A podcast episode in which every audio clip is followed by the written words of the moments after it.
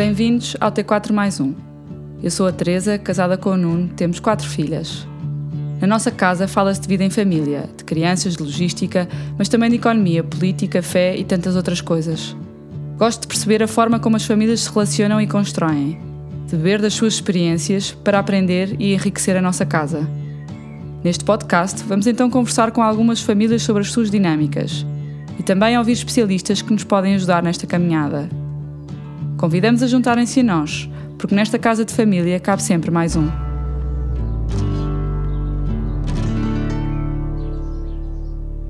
Bem-vindos a mais uma conversa do T4 mais um, o nosso podcast de conversa em família.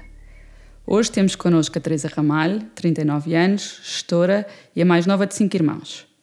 Para além de ser a mais nova, faz alguma diferença de idades dos irmãos, e os seus pais já tinham 42 e 46 quando nasceu, o que significa que hoje tem 85 e 81, mais do que a média dos pais dos seus amigos.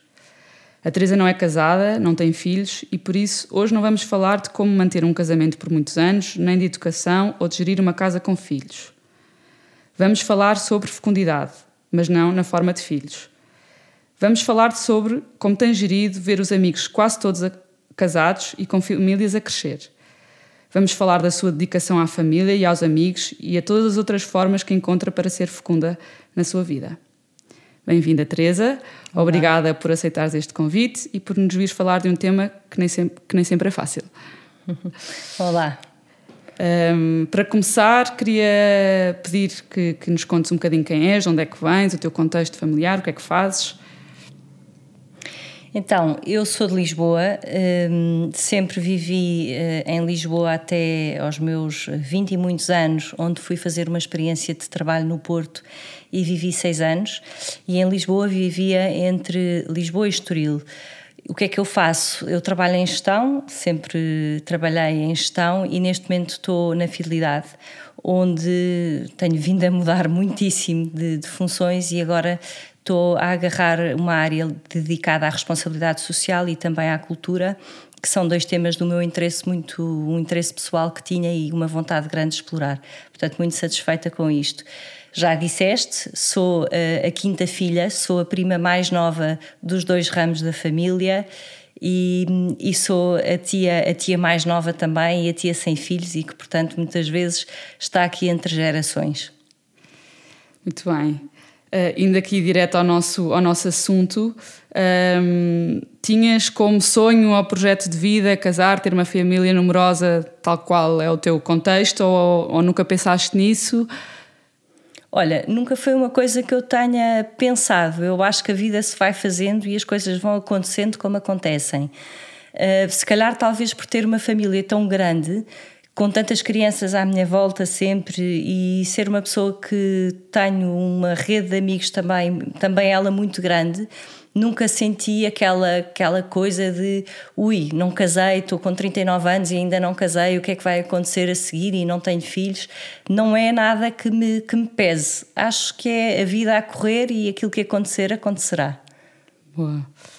E, e, nesta fase em que, nesta fase, ou nestes últimos cá 10 anos, em que os teus amigos começaram todos a casar, uhum. a ter filhos, portanto, a ter menos disponibilidade uh, para as jantaradas, para os passeios, para os programas, uh, de que forma é que isto uh, mexeu contigo, ou mexe contigo, ou foi mexendo contigo, cada vez que tinhas mais um casamento? Certo isso mexeu de alguma maneira? Ou, ou... Não mexeu muito, porque eu também estive fora, embora, embora em Portugal, não é? Estive no Porto e, portanto, às tantas, a pessoa, quando sai do seu meio, e eu comecei por dizer que sempre fui de Lisboa e vivia por aqui, acabas por, por criar também uma rede diferente e fazer outros amigos.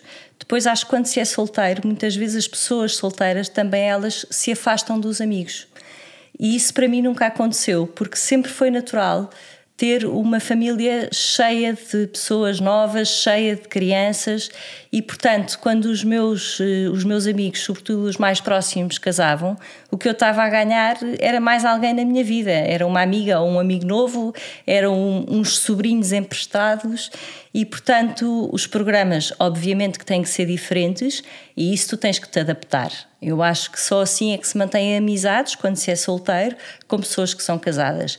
Vais à casa deles à semana, ajudas as crianças que estão nos banhos e nos trabalhos de casa, jantas, riste, levas um chocolate e eu acho que isso também acabas assim por criar, eh, por criar uma relação com eles. Depois há outra coisa que eu gosto imenso e que faço sempre eh, nas minhas férias grandes, que é eu tenho eh, as minhas férias com amigos solteiros, como eu, e sim, eh, naturalmente no percurso quem está solteiro vai se juntando e depois aparecem pessoas que tu já não vias há não sei quanto tempo, depois também já há os divórcios, mas eu não prescindo de fazer férias com os meus amigos de sempre e, portanto, há parte das minhas férias que são para passar em férias de amigos de família. E, e, adoro, e adoro, e acho que são, são dias, às vezes há pessoas que me dizem: Ó oh, Teresa, tu tens que fazer sempre férias com pessoas novas, ir viajar. Eu consigo encaixar tudo. E para mim também é muito importante ver os filhos dos meus amigos crescerem, porque, como te dizia, são uma extensão de família que eu própria escolhi. E, e, nas conversas de, de, das tuas amigas ou quando estão quando têm jantares ou incomoda-te de alguma maneira o de inevitavelmente falar só de crianças e de filhos? Não, porque também acho que não se fala só de crianças e de filhos. É hum. normal que se fale um bocadinho de crianças e de filhos, porque é o contexto uh, que há. Mas uh, realmente eu também tenho um grupo de amigas que aproveitam muito os momentos quando estão juntas para falarem para além disso e porque são pessoas que, apesar de terem famílias grandes, muitas delas, uh, e é engraçado porque os, os, meus amigos com filhos que se mantiveram mais próximos de mim são os que têm muitos filhos. E eu acho que é porque têm uma política de porta aberta, ou seja, sempre tiveram habituados a ter uma casa cheia e, portanto, mais uma pessoa a aparecer, como eu dizia, não faz mal nenhum, até é bem-vindo e por isso, quando estamos juntos, aproveitam também um bocadinho para desanuviar das conversas tanto de crianças e de tudo mais e quase que às vezes me fazem perguntas como se eu fosse uma, uma janela para aquilo que está a acontecer uh, na cultura, no, fora o, o dia a dia das, das crianças. crianças. porque não é tão fácil para eles, se calhar, irem beber um copo ou irem a um teatro, e, e para mim isso é algo que também encaixo no meu dia a dia, e portanto acaba por ser engraçado também nessa perspectiva. E tens assim alguma família dessas dos amigos, para além da, da, tua própria família, dos teus irmãos, mas já lá vamos, uh, que, que, sintas que tens um papel especial ou. ou tenho. Uh... Eu tenho as minhas famílias das sopas, como eu digo. Uh, sabes que viver sozinha é uma das coisas mais difíceis que tem é cozinhar-se para uma pessoa só. É uma coisa que até é um, é um bocado triste. Eu acho que é, que é, é amassador. E, portanto, a pessoa acaba por, por não jantar, comer uma sopa. Ou, e por isso, em vez de vir para casa muitas vezes comer a minha sopa, um, telefono e há assim eh, duas ou três famílias a quem eu telefono mais uh, e, faço, e faço essa rotina, essa rotina das sopas. Naturalmente que depois os miúdos olham para mim quase que como uma tia de sangue, porque estão habituados a ver-me e não fazem cerimónia nenhuma, são capazes de passar por mim e dizer então tia, olá, e não há mais nada para dizerem e, e não, não se sentem na obrigação de ter que ficar ali a fazer conversa. E isso é, é muito giro, porque depois também acaba por ter uma relação de amizade com os próprios miúdos, porque às vezes os pais estão a tratar dos mais pequenos, não podem conversar com, com, com os mais velhos e, portanto, eu estou um bocadinho à conversa. Alguns deles já começam a chegar à pré-adolescência ou adolescência e já têm histórias engraçadas para contar e, portanto, também acabas por desenvolver uma relação com as próprias crianças dessas famílias. Sim, acabas por conseguir ter um olhar de fora também, se calhar, Sim. em alguns momentos até chamar a atenção às tuas amigas, não sei, não é chamar a atenção no mau sentido, mas no bom sentido, olha, olha, estive a conversar com o teu filho e percebi isto, se calhar tu não tiveste tempo, porque. Eh, Sim, é... cada família tem a sua dinâmica, não há dúvida. Isso também é uma das coisas que eu observo nestas, nestas minhas sopas. Um, mas de facto, quando tu ganhas muita confiança, se tiveres algum jeito, não é? algum saber fazer, podes às vezes alertar eh, os pais para isso ou para coisas tão simples quanto eu lembro-me de há pouco tempo estar a falar com uns amigos meus sobre o quão importante já era talvez começarem a trazer os filhos mais velhos para jantarem à mesa uhum. e não sempre na cozinha com os mais pequenos, porque já são miúdos que estão numa idade que é importante terem, terem o convívio com os pais e com os amigos dos pais e ganharem também ali uma diversidade maior e ouvirem certas conversas que os pode levar a ter interesses no futuro. E falávamos um bocadinho sobre isso, que é, às vezes é muito difícil porque os pais já querem é, entrar naquela mecânica de despachar os miúdos todos quase que em linha eh, e mandá-los para a cama à mesma hora, mas já ali está uma criança de 10 anos que se calhar estar mais meia hora, mais 45 minutos com os pais e com os amigos dos pais, privilegiam esse bocadinho. Giro, isso é muito giro. E, e se calhar o facto de fazeres essas sopas em várias casas, acabas por testemunhar várias formas de, de estar, não é? Como Sim. tu dizias. Uh, e quanto que nós, no, nesses momentos do dia a dia, estamos só com a nossa família, não é? Normalmente, não, eh, eh, por mais próxima que eu seja de alguns amigos meus que têm filhos, eu não testemunho, não estou presente nesses momentos de fim de dia, porque estou Sim. na minha própria casa. E tu acabas por ir observando diversas formas de, de estar e se calhar conseguir apanhar, olha, isto aqui funciona. Se e é calhar é podia funcionar. Sabes que vês rotinas uh, muito diferentes e, e, os assuntos são o mesmo, não é? Verificar se fizeram os trabalhos de casa, uh, dar os banhos, dar de jantar mas a maneira como as coisas acontecem são muito diferentes. E depois como todas as famílias. Há umas que são mais zenes, há outras que são mais barulhentas, hum, há uns que os miúdos se relacionam mais porque também têm idades mais próximas, outros são mais individualistas. E isto hum, é muito engraçado porque eu acho que sou talvez das pessoas que conhece mais dinâmicas entre os amigos e que se começasse nunca tentámos falar disso mas todos à volta de uma mesa a contar um bocadinho como é que era o fim do dia ou o dia a dia das outras famílias, talvez seja a pessoa que mais conheces. que mais conheço porque mais observo, não é? Sim, acabas por ter uma relação com cada uma dessas famílias e com esses teus amigos muito diferente. Porque assistir a esse, é, à vivência da família é muito diferente do que só ir jantar fora é ou só almoçar no restaurante ao domingo, não é? E é eu senti isso com, quando vivia fora, uh, quando tinha a minha mãe, por exemplo, a visitar, como dormia em minha casa e assistia, assistia ao meu dia a dia, uh, acabava por nos conhecer como casal e como família, como pais, muito melhor, se calhar, do que os meus irmãos, porque o contacto que a minha mãe tinha com os meus irmãos, se calhar, até era muito mais regular, porque eles viviam em Portugal mas, não, não, não, não, vivi, não estava dentro de casa. E, e, eu senti que isso me aproximou muito da minha mãe e, e, e, a forma como a minha mãe está em minha casa eu sinto que é muito um, muito natural por isto porque foi assistindo à forma como nós nos fomos construindo em família. É muito giro. E acabas Sim. por ter um bocadinho essa vivência também é. com esses teus amigos um, Ganhas um à vontade muito grande em casa desses amigos, sem dúvida. Como dizias da tua mãe, eu ganho isso em casa dos amigos que vou mais. Que giro, muito giro. E o teu, o teu trabalho um, é, muito, é muito exigente, é pouco exigente? Sentes que dás mais ao trabalho por ser solteira e teres, não teres aquela obrigatoriedade de ir para casa, tipo aquela desculpa? São seis, eu tenho que ir para casa buscar os meus filhos, ou tenho que ir buscar os filhos. Também é uma conversa recorrente que às vezes tenho, e no outro dia, sabes que quando eu tinha. Eu era muito pequena, portanto, o meu avô. Eh, eu não conhecia os meus avós do lado do meu pai, eh, pela diferença de idades, e o meu pai também, ele era o quinto filho de irmãos com diferença de idades. Um, mas do lado da minha mãe, o meu avô morreu, eu tinha pai seis anos, e as coisas que eu me lembro do meu avô sobre mim tratava-me por trabalhadeira. Portanto, isto do trabalho, sim, eu sou uma pessoa que trabalha bastante. Há fases, claro, há fases que se trabalha mais do que outras.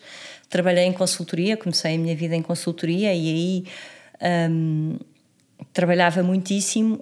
Acho que foi uma das coisas, já agora, e porque trabalhei muito em recursos humanos, dizer que estas gerações novas têm muito mais cuidado e prezam muito mais a gestão do seu tempo e, portanto, eu, como fui formatada logo ao início da minha carreira com um trabalho que era muitíssimo exigente em termos de horas, sou uma pessoa que trabalha bastante. E, tipicamente, gosto de eu nunca vou para desafios que estejam, que estejam feitos. Eu gosto de coisas por fazer. E, portanto, nunca escolho um caminho muito fácil a nível de trabalho acabo por trabalhar várias horas, mas é aquilo que me dá pica também e é aquilo que, que eu gosto. A gestão das horas eh, numa empresa, por exemplo, como a Fidelidade, depende muito de mim e da maneira e da rapidez com que eu quero fazer os desafios. Posso dizer que agora estou a fazer um, um curso uh, e esse curso não tem nada a ver com, com, com, o meu trabalho e, portanto, eu tenho que ter tempo para isso e quero ter tempo à mesma para o resto. Um, e por isso giro o meu horário, mas uh, tenho tendência a trabalhar bastante. Há uma tendência ainda grande em Portugal de que as pessoas sem filhos estão mais disponíveis e essa é muito difícil de combater mas nunca passei por equipas que tivesse que, que, acontecer aquela coisa do dizer calma lá, apesar de eu não ter filhos, também tenho prioridade a escolher as minhas férias. Acho que sempre trabalhei com pessoas, mais do que as empresas, com pessoas que respeitam imenso aquilo que é o estilo de vida de cada um, mas que naturalmente, quando algum stress acontece, se viram mais para as pessoas que estão uh, sem família, não é? Uh, que são solteiras, viram-se e muitas vezes aí nós levamos com um, ehm, a pilha de trabalho em cima. Mas se for algo que é pontual e não recorrente, acho que é perfeitamente fazível porque eu tenho esse espírito de missão. Claro, por isso nunca sentiste nenhuma, nenhuma forma de eh, injustiça ou eh, por, por, por isso, por, por teres mais disponibilidade, então toca de pedir à Teresa, ou, se to, ou toca de pedir à Teresa porque a Teresa diz sempre que sim com um sorriso, independentemente de ser solteira ou, ser, ou, ou se fosse casada e tivesse filhos, é mais dizia. Por aí. Mais pela tua é atitude. Mais, é mais pela atitude do que propriamente o estilo de vida. E uh, eu tenho uma atitude de, de muito de equipa e é-me difícil não o ter. Eu digo que não, mas não é neste género de coisas. Uhum. É naquilo que não me faz sentido relativamente ao que estou a desenvolver.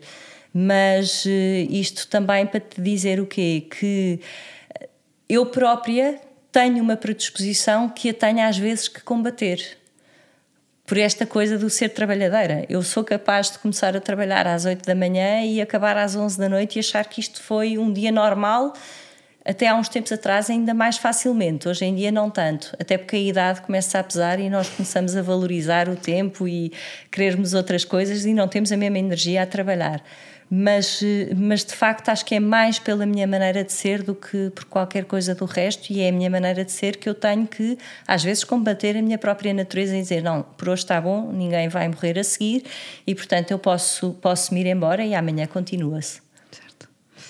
E, e, voltando um bocadinho atrás a um ponto que falaste, que sobre o, o a parte mais difícil de estar sozinha é, é o cozinhar só para uma pessoa, uhum.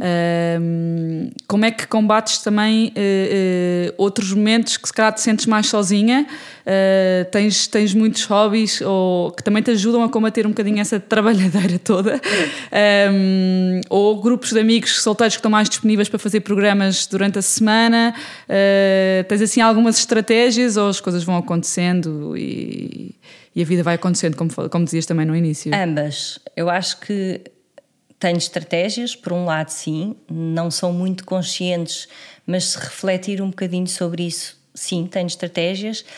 Outras coisas são, são completamente espontâneas e hum, há uma característica em mim que também me facilita. E eu acho que as pessoas não estão sozinhas por acaso. Eu sou uma pessoa que vive muito bem sozinha, que preciso imenso do meu espaço e de silêncio. O que às vezes até é estranho. Às vezes a minha mãe diz: Eu não percebo de onde é que isto vem, que, que eu isolo-me em casa e digo: Bem, tá, agora preciso do meu momento. E portanto, eu própria tenho aqui uma característica, ou algumas características, que me facilita a vida. Hum, mais uh, sozinha porque entretenho imenso com as coisas mais pequenas que podem existir. Olha, eu passo a vida a pensar em curiosidades, por exemplo, em cada coisa de trabalho que eu me meto. Eu não leio imenso, mas leio imenso de trabalho e, portanto, aproveito muitas vezes o meu tempo, porque depois há um assunto que eu vi que me interessou e que vou ver. Um, faço muito isso. Quanto a hobbies, eu detesto fazer desporto e, portanto, não é só testar, é ser uma azelha. a verdade é que não tenho dom nenhum para, para isso. mas há imensas coisas que eu gosto e o que eu mais gosto para me energizar é andar a pé. E eu ando muito a pé. Eu passeio imenso e, como te digo, a minha vida anda entre Lisboa e Estoril e tenho os meus pais e a maior parte da família no Estoril. Eu faço quilómetros por dia a pé um, e, portanto, tenho muita facilidade também em sair à rua uh, e conversar com as pessoas do bairro uh, e, e, portanto, quando tu também andas a pé imenso, Campo de Ourique, onde estamos e onde, onde vivo, é, é um bairro muito bom para isso. Uh, o caminho para o meu trajeto, já há imensa gente que me conhece e que vou-te dar um exemplo. Eu subo a calçada do Combra e às vezes o senhor do café sai e diz-me assim: então, isto está difícil, está muito calor e está a fazer aqui uma subida. Portanto, a pessoa acaba por criar pequenas relações com as pessoas que estão à nossa volta. Um, e ando de transportes públicos e, e, portanto a pessoa acaba por conhecer também um bocadinho mais daquilo que é o tecido da nossa cidade, que se nós andarmos sempre a correr e dentro de um carro não aproveitamos tanto. Portanto, eu tenho a vantagem de poder ir e voltar do trabalho a pé e nesse, e nesse caminho e muitas vezes aparecem distrações. Uh, ainda hoje me aconteceu e muitas vezes acontece uma distração de encontrar alguém e o facto também de, de viver em frente a um colégio lá está de novo as crianças puxam por quantas vezes eu não estou a sair de casa de manhã e há alguém que eu conheço que está a deixar o filho na escola, portanto há um café que se toma antes de se ir trabalhar, há dois dedos de conversa que se dá no meio da rua e isto ajuda muito e tenho muita sorte no sítio onde estou, digo de novo, porque isto ajuda muito a não ter essa sensação de solidão.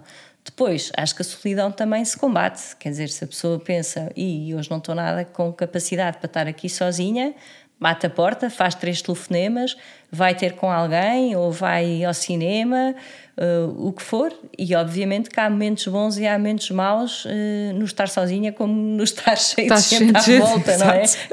Os pais também sofrem pela claro. falta de silêncio. Claro, e portanto acho que. Hum, há estratégias, como te dizia, mas também há muita coisa que acontece espontaneamente e tens esse grupo de amigos uh, solteiros que te tenho, acompanham, tenho. Uh, que naturalmente, eh, quer dizer, as experiências em comum juntam as pessoas, sejam, sejam elas quais forem, não é? Ou porque viveste fora e conheces pessoas que viveram fora, ou porque tens filhos ao mesmo tempo e estás a viver a paternidade, a maternidade ao mesmo tempo, ou porque estás solteiro e tens disponibilidade para fazer.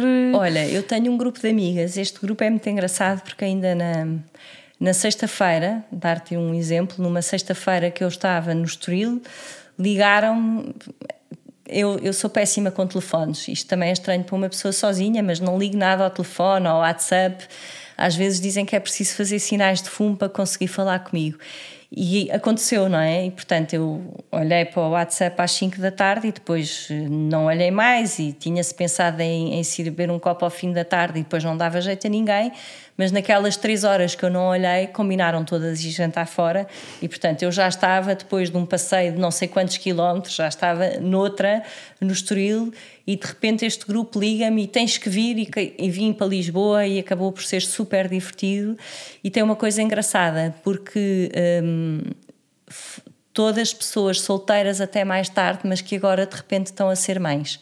Portanto, há ali crianças de dois, três, um ano mas a maneira também de viver a maternidade quando tens 30 e muitos ou 40 e poucos e tiveste muito tempo alicerçado num grupo de gente solteira é um bocadinho diferente e por isso prezam muito aqueles bocadinhos para estar com esses grupos Giro. que lhes deram imenso apoio nos anos que, que precisaram e isso é muito engraçado também Giro.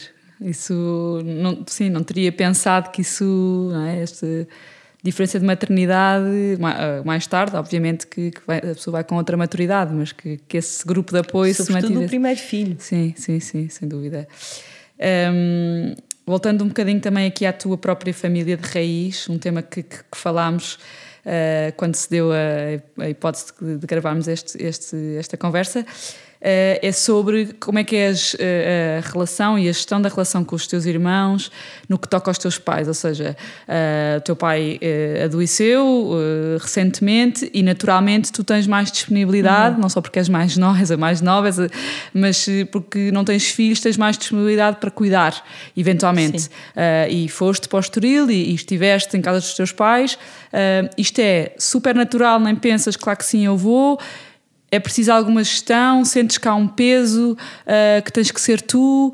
Como é, que, como é que isto se dá? É super natural, até porque não há um peso, porque um, os meus pais são, uh, são figuras centrais em todos nós, ou seja, sempre foram eles o elemento de apoio e ajudaram imenso sempre todos nós, com, com filhos, sem filhos, com, nas coisas do ir pôr, ir buscar, mas também de, de ajudar. Imagina, eu de repente esta coisa das refeições. Eu muitas vezes trago as minhas boxes de casa de, dos meus pais com restos que vão assim sendo congelados, porque cozinha-se sempre, nunca se sabe quantas pessoas aparecem para almoçar, portanto sobra sempre um bocadinho e eu trago.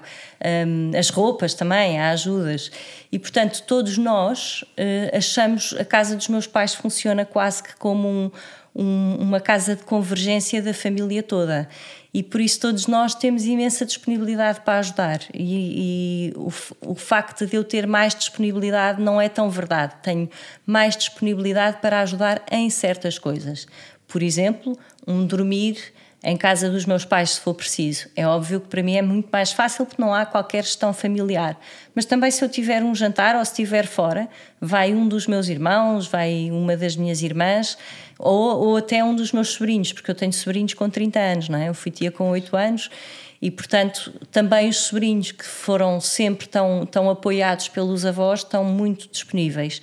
Isto torna uh, tudo mais fácil. E se há coisa que eu penso é, bom, na velhice ter uma família grande é uma vantagem incrível. O que às vezes penso, e tu dizias quais são aquelas angústias que se pode ter quando se é sozinho, nunca tive no casar ou não casar, mas agora quando olho para a frente penso, espera lá, é tão bom ter uma família grande quando tu és mais velha e precisas de apoio, porque há, com muito mais naturalidade esse apoio vai surgir mas também acho que à luz do atual e daquilo que é a minha família atualmente e os meus sobrinhos, terei sempre apoio se precisar.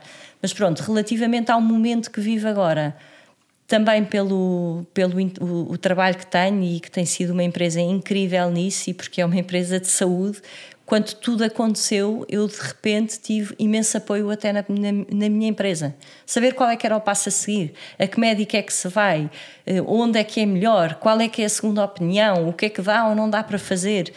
Portanto, eu tinha este conhecimento também do meu trabalho para entregar à minha família e por isso algumas coisas fui acompanhando. Depois tenho irmãos que têm eles próprios doenças crónicas ou filhos com doenças crónicas e que em certos momentos, e, e ainda havia aqui um restício de pandemia, convinha não andarem muito expostos em hospitais e, portanto, aí naturalmente hum, também foi uma das coisas que às tantas eu estava mais na linha da frente e nós fizemos sempre um processo público ou privado.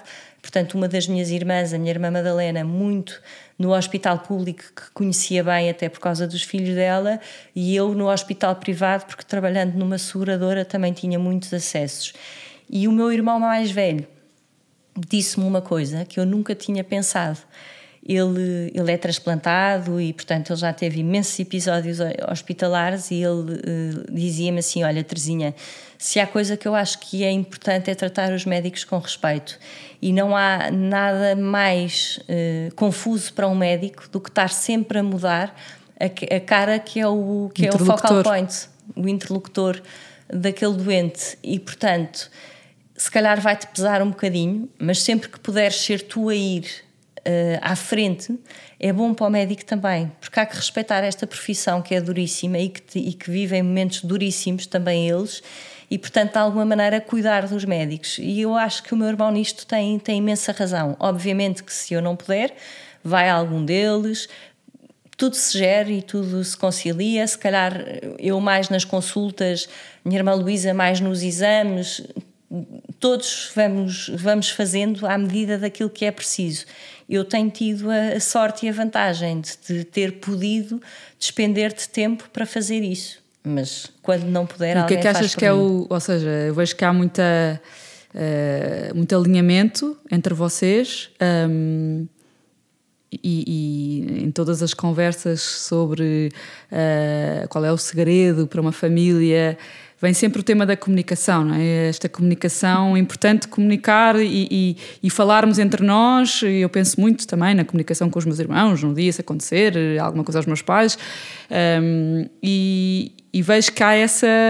Se calhar foi uma coisa mais natural do que pensada este momento também proporcionou uh, que haja um diálogo mais eh, consciente entre vocês sobre a velhice dos teus pais? Não. Ou não? nós falamos muito pouco. Um, ehm, nós não somos nada assim um exemplo de uma família grande, estilo Von Trapa. Nós somos aquela família que estamos sempre aos gritos, uns com os outros, que nos chamamos nomes uns aos outros, mas que vivemos muito na base de estarmos juntos uns com os outros. E, portanto, hum, há aqui até uma certa esquizofrenia italianice na nossa maneira de ser. Um, eu acho que é nestas coisas que se vê que somos uma família muito alinhada com valores e com, uh, com amizade familiar, mas não somos as pessoas mais queridas do mundo, nem, eh, nem somos pessoas afetivas de abraços e disto e daquilo e dizer o meu irmão é o maior ou o meu irmão de todo. Temos muita dificuldade até nisso mas de facto depois naquilo que é essencial acontecer acontece com, com alinhamento e conversamos. Nas famílias, esquecemos-nos muitas vezes de falar da extensão das famílias, que são os cunhados e as cunhadas. Uhum. E os meus cunhados e as minhas cunhadas são elementos facilitadores. E isso também é uh, espetacular, porque eu muitas vezes, quando ouço dramas familiares, eles começam, às vezes nem é entre os irmãos, mas é nas estruturas à volta que começam a não achar graça nenhuma. Um cunhado, um sobrinho, e isto não acontece. Na minha família nunca aconteceu e nem, e nem imagino que, que algum dia venha a acontecer, porque os meus cunhados são um ponto de equilíbrio, às vezes até nas nossas discussões. São observadores que não se metem em nada, mas que, se for preciso, é pela coesão que eles, eh, que eles podem eh, opinam. E são também eles pessoas muito presentes, ou seja, se no limite fosse preciso alguma coisa de um cunhado, eles estavam lá sempre e na maior e desde o primeiro dia que disseram que estavam. Portanto, não há aqui nenhum segredo. Acho que é muito o fazer evoluir, ir conversando. Não podes. Hum, essa é, uma, é, é, também, talvez, das coisas que eu aprendi nisto, Teresa. É tu não podes tomar as rédeas como se os pais fossem só teus, em tudo na, na doença, na, na alegria, nas viagens, na ajuda dos dinheiros, no que for. E, portanto, tens ainda uma responsabilidade maior quando as pessoas não estão tão bem de dar satisfações daquilo que tu andaste a fazer e porquê. E se fizeres isso, as coisas correm com naturalidade. Acho que deste aí dois, dois pontos uh, uh, muito importantes uh, que queria só recapitular, porque acho que, que, que, são dois ensinamentos mesmo importantes. Um é essa questão da relação com os cunhados, não é? Do, do não de, de, ajudarem de uma forma, se calhar mais no backstage, uhum. uh, ou seja, não, não se meterem na conversa, mas estão lá por trás, isso é, isso é fundamental. Um, e, e, esta segunda que disseste eh, que agora já não me lembro. Do, do eh, dar satisfações. Do, do, do dar é? satisfações que os pais não são só teus, sim, exatamente. Sim. Um, e, e, de facto não, não, não, nunca tinha pensado isso dessa forma, porque nós todos temos uma opinião uh, muito concreta sobre os nossos pais ou sobre o que é que nós acharíamos que eles deveriam fazer, e, e à medida que eles envelhecem somos nós quase mais pais dos nossos pais do que eles dos nossos pais, não é? Ou seja, a coisa vai-se começa-se a reverter um bocadinho, começamos a opinar muito, deve fazer Se assim. Bem que eu tenho dois pais com uma capacidade de energia que nenhum dos cinco filhos tem, são pessoas com uma energia excepcional e acho que há situações e situações, e estamos a falar de pessoas que são totalmente autónomas em tudo mesmo na doença, e completamente lúcidas, independentemente pois. da idade que Portanto, têm. Eles, eles continuam ainda a tomar as decisões. Totais, gerem é. a, a, a, sua vida até nas decisões de saúde. Aqui o tema é pura e simplesmente estar lá e acompanhar. Certo. Porque porque se nem permitiriam que fosse diferente. Quanto muito entre os dois tomam uma decisão e depois podem-nos pedir a opinião e, e, e ouvem-nos, claro que sim, isso também faz parte. Mas, eh, mas ainda agora estive no médico com o meu pai e ouviu imensas possibilidades mas é a decisão é dele e portanto é aquilo que quiser.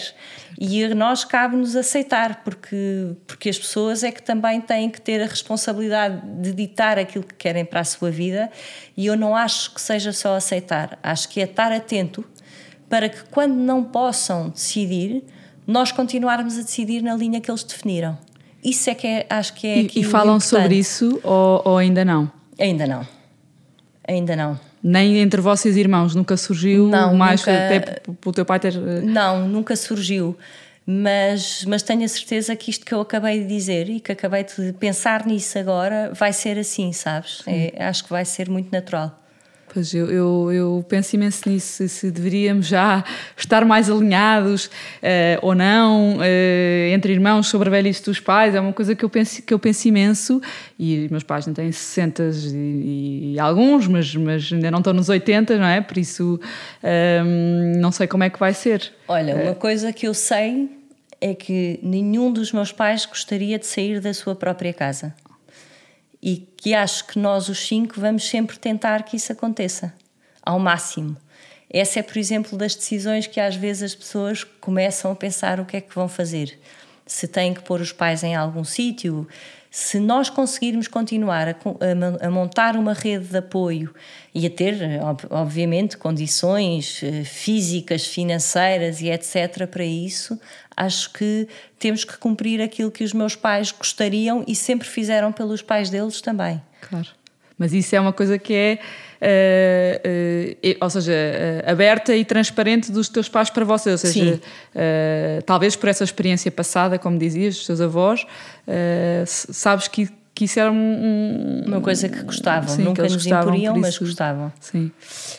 Um, e por isso, uh, nesta, nesta parte de, de relação com, com, com, os teus pais e com os teus irmãos, não sentes de todo que é um, que é um peso para ti por ser solteira, mais uma vez, versus teus irmãos, ou, ou, ou que venha a ser uh, quando eles envelhecerem ainda mais? Não, porque uh, eu nunca me pus nessa posição, nem os meus irmãos me tentaram pôr a mim nessa posição, pelo contrário. Os meus irmãos e não quer dizer que sejas solteira que acham que eu, Sim, mas os meus irmãos são pessoas que acham que eu também tenho direito a ter a minha vida como todos eles têm a fazer as minhas coisas. Portanto, dificilmente me fariam uma proposta desse género. Sim. Um, falámos aqui de, de, de várias coisas e, e, e eu acho esta ideia da fecundidade para além dos filhos mesmo, mesmo bonita, porque há tanto que se pode dar ao mundo e às outras pessoas, e tu és uma pessoa de pessoas, uh, e, e, por isso aqui o teu exemplo de, de, da forma como estás com os teus amigos, uh, como tens também a, tua, a, porta da tua casa aberta para, para receber, forma como te dás com, com, com a tua família e com, eventualmente com os teus sobrinhos, uh, é, mesmo, é mesmo bonito e eu acho que é preciso também uh, que se veja este outro lado, porque só se fala de, de fecundidade no que toca aos filhos.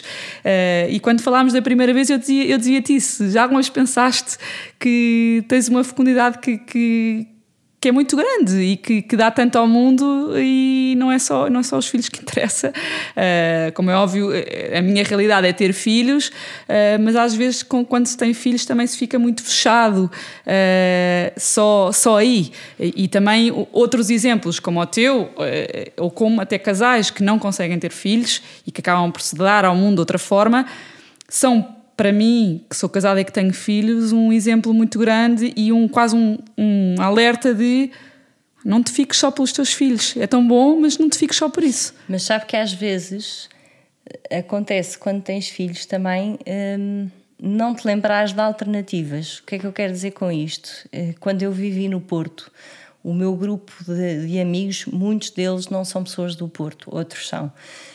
Há, há uma tendência, não é? Para quem é de fora se acabar por juntar. E, e, se calhar tu também sentiste isso quando vivias em Londres. Se fosse preciso alguma coisa para os teus filhos, tu eras capaz de pedir a um amigo. Uhum, em claro. Lisboa, as pessoas não pedem aos amigos. E eu às vezes digo: Mas ouve lá, estás com um problema que tens que ir jantar a casa de. Numa quinta-feira, é-me igual ver televisão aqui ou em tua casa, eu não me importo nada de ir. E isto para dizer o quê? Se, se puder, aí sim, acho que sim, é um bocadinho de fecundidade. É o estar disponível para os outros, mas quer dizer, não é, também não é nada de extraordinário, mas as próprias famílias se fecham muito nelas e às vezes têm vidas muito mais difíceis por isso. Mesmo quando os amigos têm filhos, porque não pedem o apoio uhum. para além da rede dos avós, e há avós que às vezes já nem têm saúde, ou não têm disponibilidade, ou não têm vontade para, para, para fazer dessa maneira. Depois a questão dos sobrinhos. A minha maneira de ser tia, se calhar, é muito diferente de algumas pessoas, porque eu fui tia com 8 anos. E, portanto, para mim, haver sobrinhos faz parte não foi, ui, desapareceram as crianças de uma família e de repente, 20 anos depois, voltaram. Às vezes, até a minha mãe, quando estava assim mais desesperada de cansaço, dizia: Porque a minha vida desde os 20 anos foi ter crianças e nunca mais parei. Para. E é engraçado, porque o que é que isto faz? Faz com que eu tenha. Hum, uma relação, é óbvio que é diferente dos que têm 30, dos que têm 10, mas eh, uma relação de proximidade muito grande, porque chega às férias ou ao que for, e eu estava ali disponível, porque eu também estava de férias, porque eu também andava na escola, porque eu andava na faculdade. Um, eu cheguei a levar sobrinhos de férias comigo.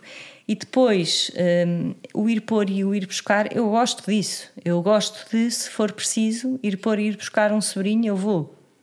E depois, a última coisa que tenho para dizer sobre isso é: um, adoro o meu cantinho, mas gosto muito de receber sobrinhos em minha casa. E eu tenho sobrinhos que já cá vieram passar temporadas, alguns mais frequentes do que, do que outros, e é ótimo para mim, percebes? Porque estou em minha casa e tenho pessoas com quem não faço cerimónia nenhuma que vêm cá e que dormem cá e que passam cá uma semana ou que passam cá dois dias e portanto também acabas por desenvolver relações diferentes com os teus sobrinhos desta, desta maneira.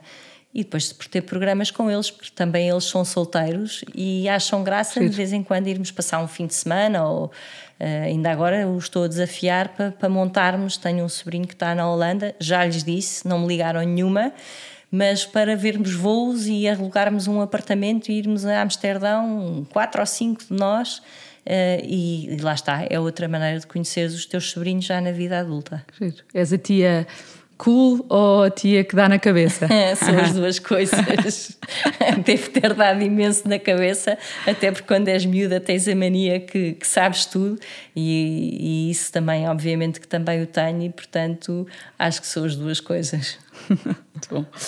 Olha, uh, Teresa, já estamos aqui a, a acabar. Uh, há assim mais alguma coisa desta tua vida, deste teu contexto uh, que, que queras partilhar, que, que, não tínhamos falado, que tenhas pensado? Não, olha, nesta conversa eu acho que aquilo que mais me, me, me fez ver é a naturalidade com que tudo acontece. E, e eu acho que não vale a pena as pessoas estarem sempre na antecipação do que vai acontecer a seguir, do isto e daquilo, e ir vivendo as coisas com naturalidade. Obviamente que às vezes também é bom ter uma certa vontade de, porque se nós não tivermos, mantemos-nos aqui todos na no nossa zona de conforto e não vamos explorar o mundo e não vamos mudar as situações. Mas aquilo que eu sinto é que hum, nesta conversa que tivemos, de facto, foi tudo muito natural e tem sido um percurso muito normal para mim. Ótimo.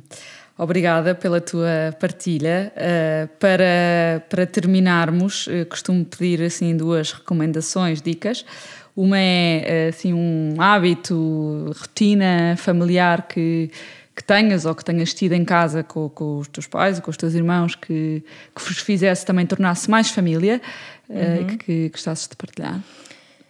A rotina com os meus irmãos é difícil porque eu tinha sete quando o meu irmão Zé António casou, tinha 10 quando o meu irmão Kiko casou, 12 quando a Madalena casou, depois a Luizinha e eu é que somos muito próximas. Uh, Pode ser há, algo, há, há, uma coisa de agora também. Há uma rotina uh, que é o domingo. Um, é normalmente o domingo é um dia de família. E é um, a, a, teoria do mais um cabe sempre de facto também acontece lá em casa. Portanto não há nada aquela coisa de, de ter, bem é domingo tem que ir lá mas se quiseres vais e és bem-vindo e eu acho que essa é talvez a rotina mais gira que eu, que eu, que eu trago de casa dos meus pais. É sempre que quiseres, o domingo é de família. Às vezes também me apetece a mim estar no meu domingo sossegado e fugir um bocadinho disso. E é um domingo de porta aberta, literalmente porta aberta. A porta de casa dos meus pais está muitas vezes aberta para o jardim. E é muito normal naquele domingo onde nós somos 20 e tal, ainda aparecerem pessoas de fora primos, amigos da casa que aparecem, algum, às vezes até com os filhos e tudo mais, para passarem a tarde. E depois há muito a rotina de, e aí é uma, uma rotina muito minha, do bolo. Uh, sempre que começa ao mau tempo, os meus sobrinhos começam a chegar a uma certa hora, independentemente de termos acabado de almoçar, e começam a olhar para mim: tia, vai fazer um bolo ou não vai? E isso sim, acho que é uma, é uma rotina que temos. Que giro. Qual é que era a outra coisa? A que... outra coisa era uh, uma recomendação de um programa para fazer em família ou de um ah. sítio para visitar que tenhas ido e que. E que o meu recomendar. pai fazia muito isso de desafiar os filhos e fazíamos muitas viagens quando éramos miúdos. Pequenino, íamos a sítios, viagens pequenas em Portugal. Num, cinco filhos não dava para ter umas férias fantásticas e para aqui e para acolá mas tinha-se férias fantásticas de, de, ir ver cultura, ir ver coisas. E acho que dos sítios que me marcou imenso, porque tinha acabado de abrir e, portanto, fomos muito à, à descoberta, e acho que é, que é incrível, foi uh, Foscoa. Ir ver as figuras rupestres. É longe, há 20 anos era muito mais longe, porque as estradas não eram a mesma coisa, ou há 30 mas uh, é muito giro e acho que é uma viagem muito gira para fazer com, com filhos e com a família. Muito obrigada. Uh, muito obrigada a todos os que nos, que nos ouvem, partilhem e comentem e espero que gostem deste, desta conversa sobre fecundidade para além dos filhos. Obrigada. Obrigada.